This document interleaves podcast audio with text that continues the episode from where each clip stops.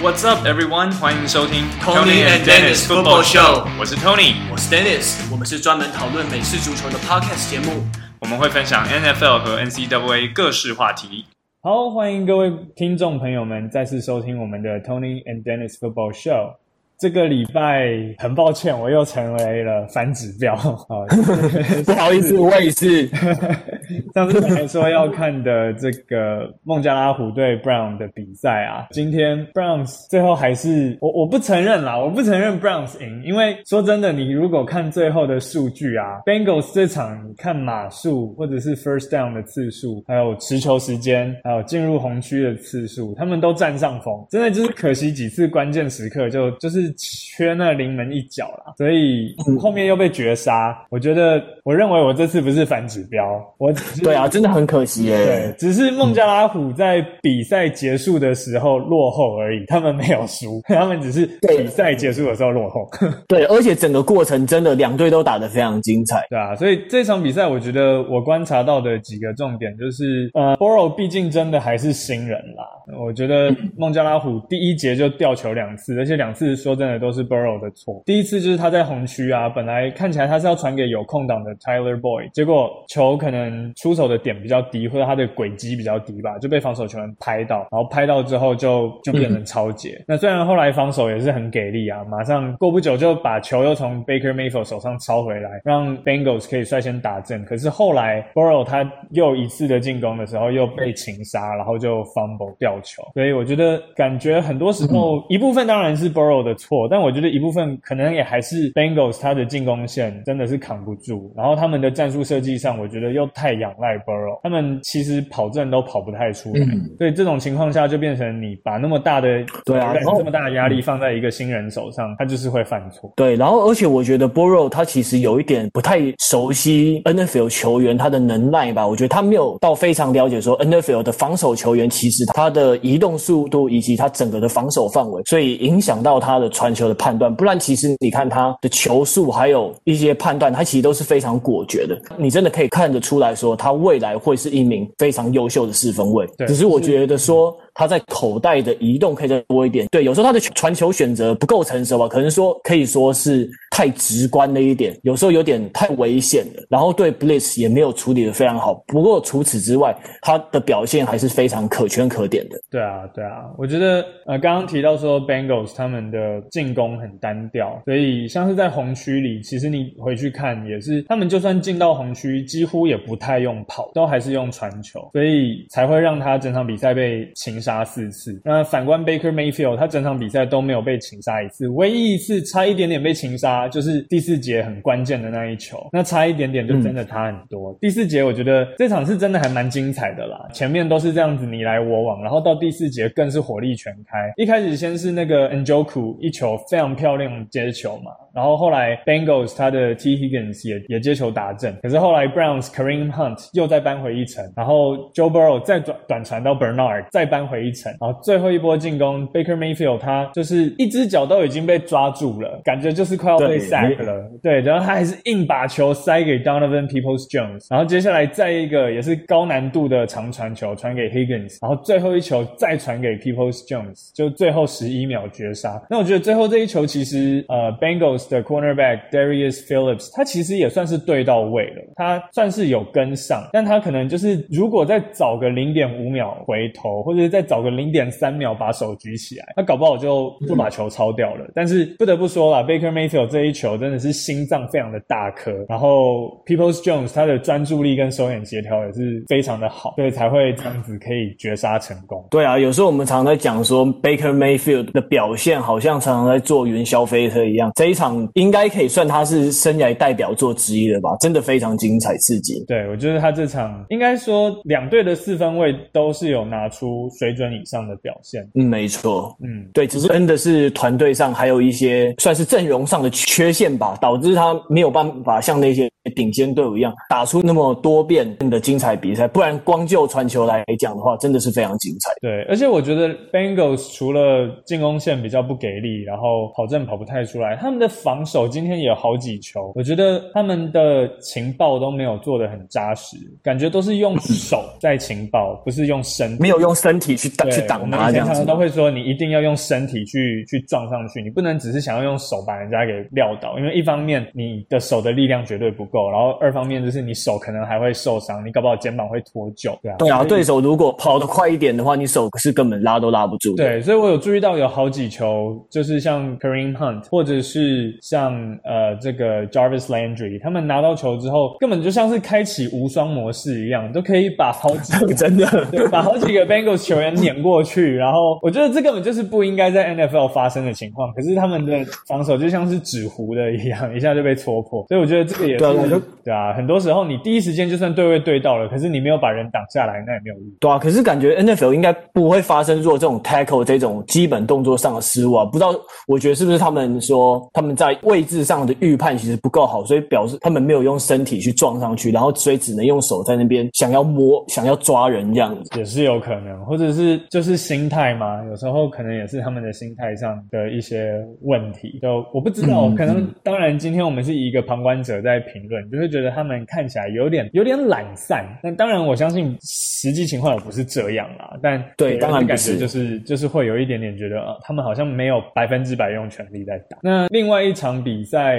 呃，泰坦对钢人的这一场比赛，Dennis，你有注意到什么吗？嗯，泰坦跟钢人这一场其实也蛮精彩的。像这一场，Ryan Hill 跟 Derrick Henry 他们成为了 NFL 史上第一队在十六场比赛这个区间完成三十次传球达阵，还有地面两千码的组合，这个真的是非常了不起的数据。但这场比赛钢人险胜，那我一直在想说，诶，钢人强在哪里？我想说，他真的攻守都强。看 Chase Claypool，他是钢人的头号接球员，然后但这场比赛他被对方的头号角卫 Malcolm Butler 紧盯，他现在换成 Juju Smith-Schuster，还有动作超灵活敏捷的 Diontae Johnson 跳出来，大家来分散他们的进攻。那我觉得钢人，我觉得非常明显，就是他们的 Front Seven 真的非常厉害嘛，而且他们的 Linebackers 真的可以看得出来，真的是教练团训练有素。他们在对方要跑阵的时候，他们会用不断的小碎步，然后来来移动，寻找往前面的 gap 冲上去对抗 Henry 的机会。那当然，他们第一线的 D line 也非常穿透力十足，有时候在第一线就把球员拦下来了。然后他们后面的 linebacker 一直在伺机寻找，说他会从哪个洞出来，然后马上扑上去。而且当人他的 front seven 真的是有点像狂虐吧，他让整个 pocket 的缩小的非常的快，然后 T J Y 也也不断从 edge 带来压力以及 tackle，真的非常难挡。但这场比赛当中，我们也看到说 Ben Roethlisberger 跟 James Conner 他们在 late hand off 上面也发挥的非常好。那 Conner 也是在 Le'Veon Bell 之后也发挥出那一种能接能跑 dual threat。的身手真的非常好用。嗯，我觉得这场比赛他们能够把 Derrick Henry 限制在七十五码，就是二十次持球，然后七十五码，真的算是还蛮不错。就是真的显示得出他们的 Front Seven 有一定的能力。毕竟 Derrick Henry 真的就是一个泰坦巨魔，他就是一个巨兽。前几次比赛有一场大家有可能都记得他的那个 Stiff Arm，根本就是把防守对真的娃娃在推一样。对，真的，对啊，就真的是有人就开玩笑说把他。推回大学时代，对这可以把他限制到七十五码。我觉得真的是钢人队非常厉害的一对啊，但我觉得钢人队他们的 front seven 真的就跟野兽洪水一样，就是一直持持续往前扑，给他压力，让他非常难跑。那可惜这样比赛，泰坦队虽然有后来居上，Ryan Tannehill 生涯有二十次 game winning drive，可惜本季已经也有第四次，可惜没有成功。但我觉得其实觉得这场比赛两队都很强，但我觉得钢人有一点运气成成分吧。你看 Big Ben 他运气。真的超好，他三次 interception，第一次出现在上半场结束前，那对手根本没有反攻的时间。然后第二次被 interception，只被泰坦踢进了一个 field goal。三次 interception，只有中间这一次掉分，然后而且是只有掉三分而已。不然如果其中一次搞又变成达阵的话，搞不好比赛结果不一样。所以我觉得这样比赛，钢人队有实力，但也有运气，两边都站在他们那边。那。真的就只能给他们赢了，恭喜他们成为联盟唯一不败的球队。对啦，真的很多时候要赢球，除了球技，真的也是运气蛮重要的。哎，没办法，我们就还是继续当反指标，也是除了实力，有时候运气也是很很重要。对对对，就是这样子能够一直猜对，我觉得某方面来说也是我们的实力跟运气啦，你不觉得？对啊，对，不管你是正指标还是反指标，你是准的，你能成为一个指标，那就是反指标。我也我也很坦诚说，我就是反指标啊！你要签赌就是要压我另一边，我都已经对啊，跟跟我们对着压就对了，那那就不能怪我。哎、欸，那讲到钢人，我们是不是就不能漏掉 Antonio Brown 这位球员？哦、他快要解禁了呢。所以这个就是我们的下一个话题嘛，对不对？我们今天的对啊，第二个话题就是要专门来聊聊这一位曾经叱咤一时的接球员，可是后来真的是发生了一堆莫名其妙狗屁倒灶的事情啊！这位对啊，说真的，说真的，我我自己真的还蛮受不了这种球员的。一下之前记得之前一下。头盔不行，然后一下又要求交易，然后后来一下又有性侵的疑云，基本上这种球员，我是要是我是教练，我是不会想要他的啦。那 Tony 你觉得呢？我也绝对不会要他，他就是一个我们说的 locker room cancer，他就是更衣室里的毒瘤。然后对，不割掉不行的。对，我真的不会想要他。可是显然 Tom Brady 真的很爱他诶，因为现在有很多报道都是说，海盗这一次会签下 Antonio Brown，真的都是因为 Brady 从中作梗哦，没有啦，不是，应该说居中牵线，因为他大概就是去年在爱国者跟他短暂的合作那那段期间，Tom Brady 可能真的在 Antonio。Brown 身上看到了什么？我们这些凡夫俗子，我们这些慧根不够的人看不到的东西吧？否则的话，嗯、对啊，我真的是不知道。但但其实又退一步说啦，除了 Tom Brady，呃，据说本来海鹰队也是非常有兴趣要签下 Antonio Brown，然后 Russell Wilson 甚至也有跟 Antonio Brown 一起练过球。我记得我们那个时候就有讨论嘛，说，哎，万一 Antonio Brown 是真的去了海鹰的话，海鹰就会有 Lockett、Metcalf、Gordon 跟 Antonio Brown，他根本就是就是无限宝石都快收集完了，对，手套已经装满了这样子。对对对，现在不是海鹰，但是是海盗，他们的无限宝石好像也不少，所以对啊，真的不知道啊。如果他可以把他的场外的一些东西整理好，然后把自己的情绪整理好，他在场上真的是一个很可怕的武器。对啊，我觉得现在这种状况其实跟之前海鹰队签 Josh Gordon 有点状况，他们两个球员都算是有一些问题的，但我我觉得他们。碰上这种联盟顶级大咖四分卫，他们就会变得比比较乖乖听话，或者是或者是碰到这种 Bill Belichick 或者是 P Carroll 这一种大咖教练，他们就会瞬间可能把自己原本把自己放得很大，他们很自以为是，事事以自己为中心，但他们就会把自己缩小一点。所以我觉得你要能跟这 A 种球员合作，你自己必须够大咖才。我想这就是他们可能对 Antonio Brown 有兴趣，想要把他纳入麾下的一个关键点。这样对我我也觉得可能 Tom Brady 是认为他有办法可以。压得了，或者是治得了 Antonio Brown。那我就是站在一个我自己也是接球员的角度啊，我我我不得不承认啦，大部分的时候接球员就是所谓的 wide receiver，确实会是一个球队里面大头阵最严重的球员。嗯、那我哎，真的假的？怎么怎么会这样说？打翻一船人，可是 就是根据我自己当过接球员，然后我我观察过我身边的接球员跟我自己，包括我自己，我我观察到的现象就是有很多一样。我这个是在 general generalize。我不是不是要一竿子打翻一船人，可是我就是说普遍来讲，嗯、因为接球员我们在场上很多时候，你可能就算每一个 snap 你都有参与到，但是你一场比赛可能就被 target 几次而已，球真的很少，五六次差不多这样子。对，然后所以就变成说，我们常常会被灌输一个观念，就是我接球的时候就是要舍我其谁，然后教练每次都会说，you have to think that you you have to think that the ball has your name on it，就是球上面有你的名字、嗯、，it's yours，it's nobody else's，you have to grab it。Don't let anybody else grab it，所以就是会有那种，就是球就是我的，对别人，别人不可以跟我抢，这样子的心态。哇，很派呢。对，那当然，如果你可以平衡运用这样子的心态的话，是是一件好事。可是有时候太过度，反而就会变成说，四分卫今天可能你觉得你自己空档跑出来了，可是你可能不一定是四分卫的 progression 里面第一个会注意到，你可能不是这一个战术的 primary receiver，所以四分卫先看到别人，他先传给别人了，然后就常真的会看到很多四分卫。呃很多接球员，不包含我自己，有时候心里难免会有这种感觉，就是觉得啊靠背哦，我都跑出空档了，你为什么不传给我？你传给他干嘛？球是我的，欸，你为什么不传给我？啊，就会有这种我不懂那种感觉。对啊，所以我觉得就是像我刚刚讲的，如果这个心态失控失衡的话，真的就会成呃接球员会有一种觉得我永远都是关注的焦点，四分位只能爱我一个人，你的心里只能有我，不可以有别人，全世界都得绕着我转，就会有一点点那种感觉跑出来。对，所以我觉得像 Antonio Brown 这种，你们这种心态很恐怖的，球员，他一定这个心态是爆表的。对，可以理解。所以就看看吧，看看 Tom Brady 治不治得了他，因为确实就像你刚刚讲的，如果四分卫是一个比较没那么厉害或者比较菜的人，那 Wide Receiver 就更会觉得说，你不传球给我是你不懂我，你不懂得运用我这个武器，你这个废物，你这是一个嫩咖四分卫，所以你就算对你就烂，对你就是烂，你配不上我这种接球员。可是如果是碰到 Tom Brady 这个 The Goat，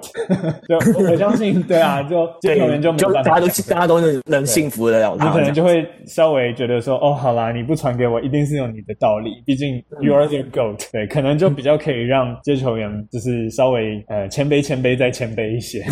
哦，对了，关于接球员的个性上面，我想问问 Tony 一点，因为我之前在网络上有看到一个影片，它上面有一个人，然后他扮成各个不同位置的球员，然后来显示他们的特性跟特质。嗯，然后他上面扮成四分位，就四分位就是永远很兴奋，然后永远提早到球场，然后接球员就永远都喜欢把自己穿的帅帅的，什么手套，对，对手套跟。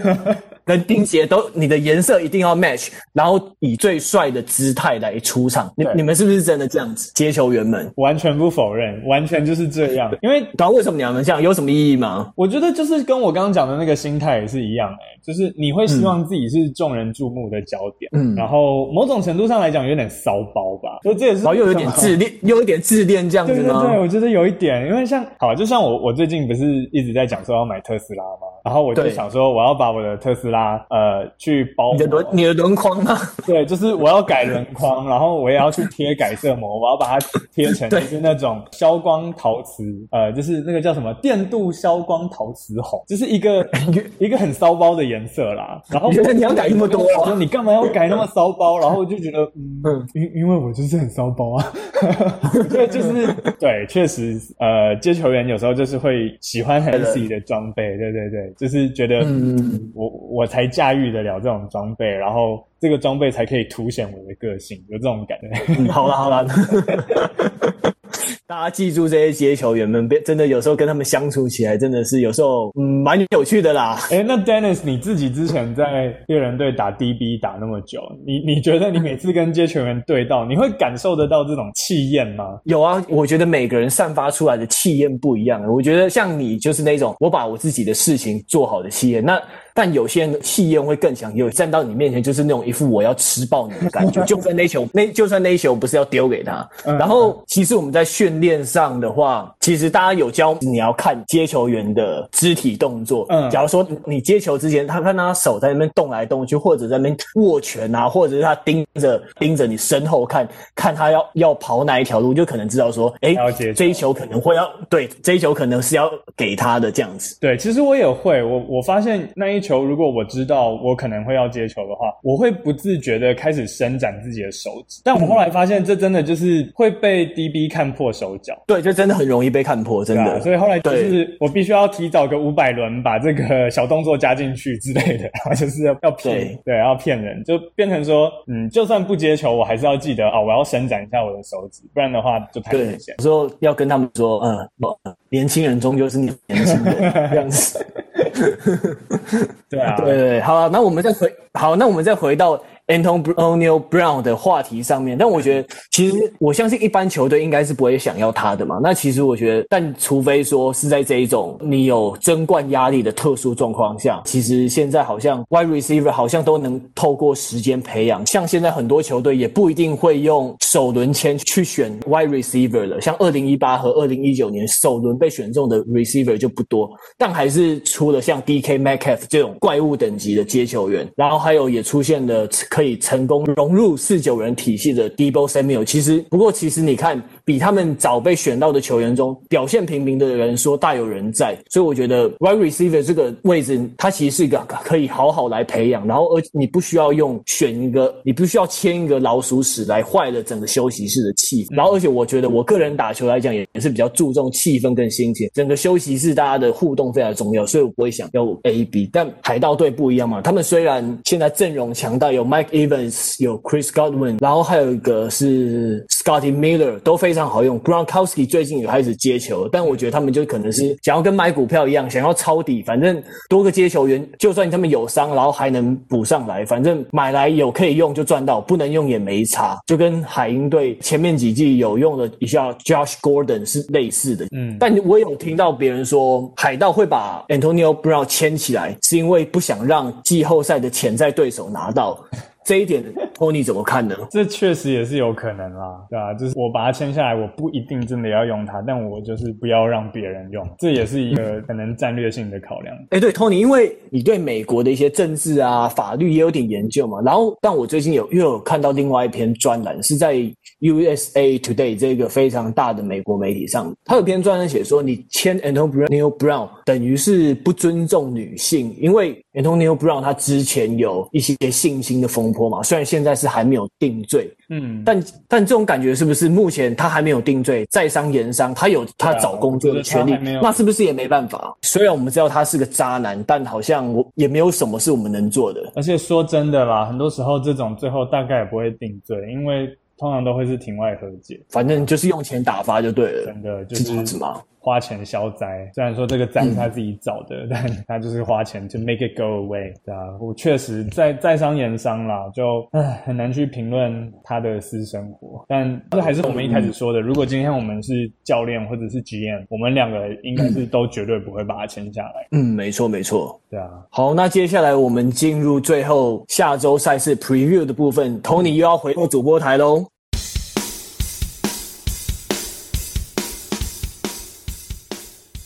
呃，没有错，我这个礼拜五三十号早上八点二十分会到某某综合台转播猎鹰对黑豹的比赛，所以我当然这个礼拜最关注的就会是这一场，对啊，我一样这里就先不要说我没有事先警告哦，接下来是反指标时间，嗯、反指标时间又来喽，好，所以一样，呃，我要开始来预测分析了，哈哈，好，所以呃，我觉得两队上一场他们都是小差距的。输球，尤其鹰队对底特律狮队这一场比赛，最后我觉得真的很可惜。很明显 Gurley 他是想要刹车，可是不住，对，就不小心太早打正。这句话真的是很讽刺。什么叫不小心太早达阵？哦，很多人想达阵都达阵不了，他是不小心就太早达阵，最后留了一分零四秒，在呃第四节让狮队可以反攻啊，最后还真的就被狮队绝杀。所以我觉得猎鹰本季一胜六败，但我觉得他们账面上其实就是他们实际上没有账面上那么差，因为他们输掉的六场比赛几乎都是最后被逆转或者是输一点点而已。然后对，而且中间有几场我记得是 Julio Jones 不在的状态下嘛。对啊，对啊，所以。Matt Ryan 其实算是一个水准之上的四分卫，那他更不用说，他以前在公羊队就是非常的厉害，那。后来公羊队就是啊、呃，当然这个有很多可以讨论啦，就是没有跟他续约嘛，所以后来他才跑来这个猎鹰队。但他不管怎么，他还是一个很厉害的跑位。但我觉得猎鹰现在最大的问题就在于他们的防守。刚刚说孟加拉虎是纸糊的，那这个猎鹰他大概只有纸，连糊都还没有糊在一起，根本防守是形同虚设。所以我觉得他们猎鹰队如果想要赢球的话，真的是每一次进攻他都一一定要打准，一定要得分，因为他们。不管领先再多，最后都有可能瞬间被他们的防守败光光。那两队本季上次交手，我看就是第五周嘛，对不对？然后那时候黑豹是二十三比十六击败猎鹰，那这一场猎鹰甚至还做客。好，所以这里我要再强调反指标时间。我刚噼里啪啦讲了那么多，大家可能会以为说，哦，所以我讲了那么多是，诶，还是看好猎鹰吗？哦，前面讲了这么多，他们很差，但然后后面要有一个但是来了吗？哦，没有，没有，要要下注的准备来了。我就还是觉得。得猎鹰这一场大概还是会输，因为 猎鹰就是很猎鹰啊。我觉得猎鹰已经变成一个形容词，变成一个动词，就是你被逆转就可以说啊，他们又被猎鹰了，或者这个球队很烂，就是哦，他们怎么那么猎鹰啊？所以，对啊，我觉得这一场比赛，嗯，他们应该黑豹的赢面还是比较大啦。对啊，像他们的踢球员这个 y o n g h o k 他呃，就是我们一开始有提到的这个韩裔踢球员嘛。其实，在 NFL 可以看到亚裔球员，真的都是很难得啦。啊。所以不管是你喜不喜欢韩国人还是怎么样，我觉得还是可以稍微关注一下他。那他本季目前射门命中率是百分之九十三点八，然后最远、欸、真的很高哎、有射进过五十四码的，所以这一场也可以再看到亚裔球员有好表现。对，对啊。不过 Julio Jones 回来之后，猎鹰又是一支危险的球队，只要而且防守这种崩盘的东西，其实他是感觉有点像那种整个气氛会整个传染整个球队，就看教练团如何化解了。因为猎鹰他之前已经开除了总教练 Dan Quinn，还有 GM Thomas Dimitroff 嘛，那看就知道说，接下来就来看看说他们会不会有什么一点改变这样子。嗯，对啊，就看看咯。我再补充一下你这场比赛的部分。好，其实 Teddy Bridgewater 他熬了好几年之后又有机会先发，其实还蛮替他开心的，对吧？那可是我预估他的表现会越越越来越好啊，而且他的传球成功率真的非常的高，他目前的传球成功率是。七十二点二，其实真的还蛮不简单的。嗯嗯，对啊，只是他八达阵还还有五抄截的数据是比较不好看的，但我觉得他会慢慢进入状况。然后哦，对，还有那个黑豹的接球员 Robbie Anderson，不知道大家有没有注意过这个球员？这名球员动作非常快，非常敏捷。但从电视上来看，他真的非常的瘦，你会怀疑说他是不是他到底是不是 NFL 球员呢、啊？但我之之前比较少注意到这名球员，但发现说，诶，他本季已经累积六百四十码了，而且四十六次。接球是全联盟第五，我觉得大家也可以关注他一下他的动作，我觉得他的打球也是蛮有可看性的哦。哦我刚刚很快的查了一下，Robbie Anderson 身高一百九十一公分，体重八十六公斤。对啊，超级瘦的，他到底有没有肌肉量啊？NFL 对啊，超他这样算很瘦，已经算有点异常的状态了吧？可是他表现居居然还是不错，可能又好像又是独立于联盟之外另外一种生态的生物的感觉。嗯，然后他的呃在选秀的时候。四十码的时间是四点三六秒，所以确实超快耶，算是很快的一个球员，对啊，然后接下来那还可以注意的，像猎鹰队除了 Julio Jones，那目前本季当然可以注可以注意的，这样就是另外一个接球员 Calvin Ridley 嘛，本季已经有六次达阵了，就看、嗯、对啊，就看这两队的火力会怎么发挥喽。那另外一场我会看的比赛，我应该会选择看芝加哥熊对圣徒这场比赛吧。因为其实熊队，我诶我们在录音的这一天，他刚好输给了公羊队。但其实我觉得熊队其实这场比赛之前啊，他在防跑还有防传球都算做的不错，唯一就是 run game 烂的一点还不补强，真的让人看着让人就是很不顺眼的、啊。然后 Nick Foles 发现他传球出手的速度还有球速就是慢慢，他们就是这一队就是没有太亮眼的数据，但就是能稳稳的赢球，所以才之前才能打到五胜一败这种地步。但我觉得熊队就是这种 win ugly 的代表球。球队，那对圣徒对这场比赛来讲的话，那当然就是一场矛盾对决啊。虽然现在 Michael Thomas 受伤了，但我想看说 Drew Brees 还有 Alvin Kamara 他们这进攻超强的两人组会怎么来对付熊队，对吧？而且对，而且 Drew Brees 现在就算今年又老了一岁，但他本季的传球成功率还是维持在七十趴以上，真的非常可怕。所以就想看看这一场矛盾对决，可能不会是球迷首选想看的组合吧，但我会想看这种落差比较、这种特色比较明显的球队吧。好，那接下来预测时间，如果要你选一队，你觉得哪一队会获胜？哇，预测很难讲诶，熊队啊。好了，我觉得还是俗话说，防守会帮你赢得比赛嘛，进攻只能帮你赢得观众跟人气而已。那我，哎、欸、可是我之前听的是。进攻可以帮你赢得比赛，防守可以帮你赢得冠军。哎，对，好像好像 好像正确的说法是这样。我 我已经变出自己不同的版本了。那你那个版本也蛮合理的。对对，防守到底要怎样啊？这一场比赛的话，我觉得我觉得圣徒的防守，圣徒场均有三十分，但是他防守没有特别出色，他防守也跌掉二十九分。但可是那个熊队那个跑那个 run game 真的是差到不行，你真的你只靠 Nick Force 在那边硬撑，我真的不知道会怎样。然后可是又觉得说圣徒的二线有时候也蛮雷的，真的不知道该怎么预测哎。嗯，好了，我觉得我觉得圣徒会赢好了。哎、欸，真假？我也觉得哎、欸，真的假的？我们一玩完了，他圣徒完蛋了，完蛋了，他们那场要被打爆。好了，我们只能跟 Drew Brees 说 God bless you，不好意思，加油加油。我们不是故意要选你的，没想到英雄所见略同嘛。我们再把你上次教我们的英文再复习一次，就是 Great minds Great minds think alike。Think alike 对对对，没错。好了，那我们今天的节目就到这边喽，希望大家会喜欢。那如果对我们节目有任何批评或指教，有任何问题想要我们回答的话，也可以寄信到我们的 email，我们会找个时间。我们目前规划应该是会有一集，然后来回答大家的一些提问，希望大家会喜欢我们的节目。好，所以就一样，谢谢大家的收听。好，谢谢，拜拜，拜拜。